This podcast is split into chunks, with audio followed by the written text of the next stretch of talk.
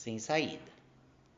A casa era velha e as paredes, que num passado muito distante tinham sido brancas, estavam manchadas e descascadas. A sala era pequena e uma lâmpada fraca pendia do teto. Se alguém tivesse o costume de ir ali, iria acabar estragando a vista, pensou Kiko.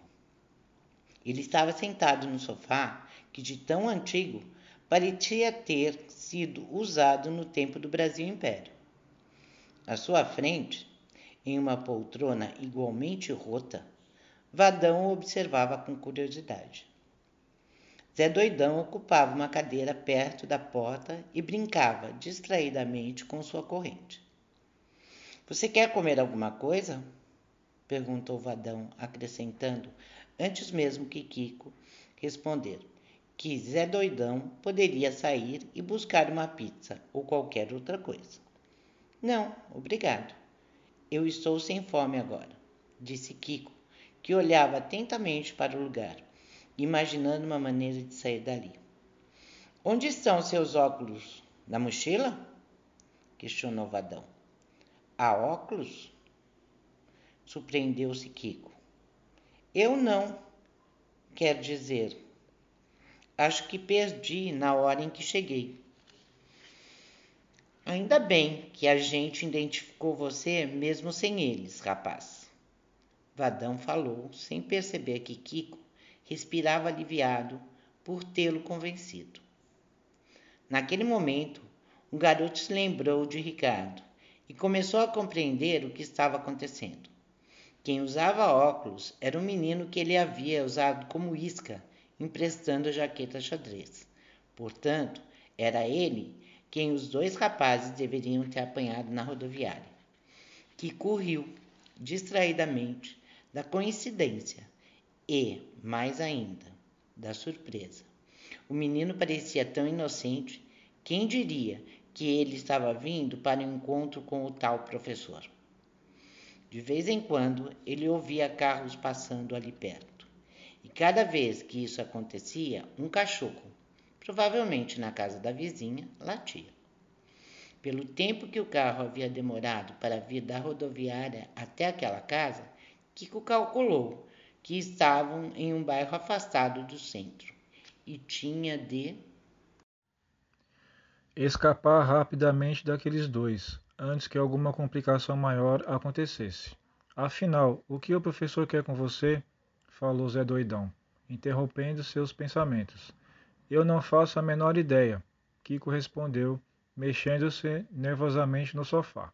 Faz tempo que você conhece o professor? insistiu Zé Doidão. Mais ou menos, resmungou Kiko, torcendo para que o rapaz musculoso parasse com as perguntas, pois elas poderiam revelar que ele não era a pessoa que o professor queria ver.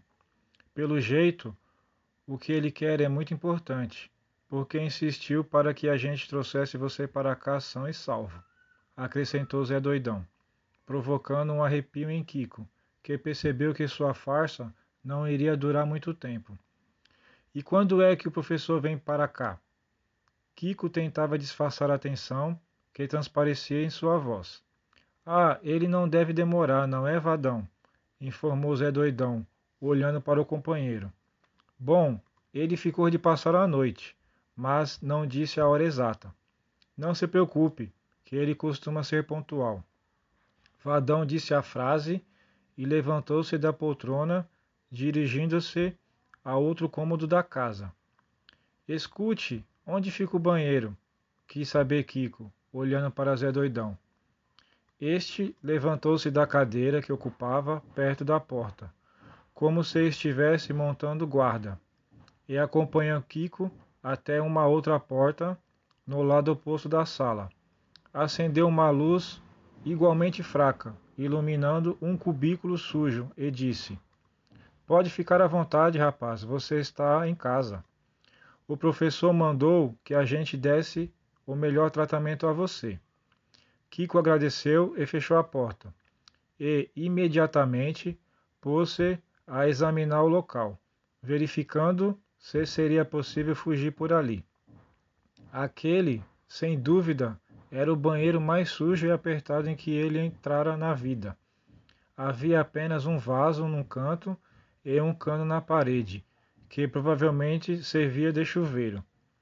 O tipo de banheiro em que uma pessoa, para apanhar um sabonete caído no chão, tinha de sair para poder agachar-se. Olhou para o vitrô e rapidamente percebeu que por ali seria impossível sair, pois era pequeno demais e ficava numa altura inacessível. Kiko encostou-se na parede e coçou a cabeça. Sabia que estava numa grande enrascada e não podia contar com a ajuda de ninguém. O professor, que iria chegar a qualquer momento, devia conhecer Ricardo e então sua farsa chegaria ao fim. Vadão deu duas batidas na porta e perguntou se estava tudo bem. Kiko respondeu que sim e percebeu que estava suando, apesar do frio que fazia. Ele já havia demorado demais dentro do banheiro e concluíra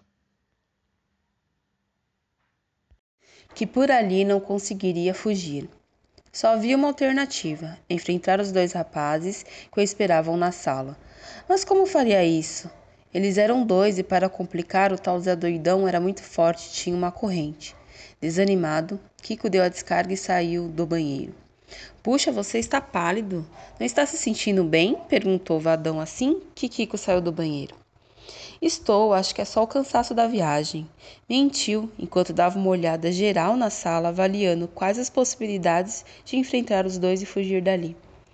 Kiko havia acabado de voltar a seu lugar no sofá quando o assobio longo e forte foi ouvido, provocando-lhe um estremecimento.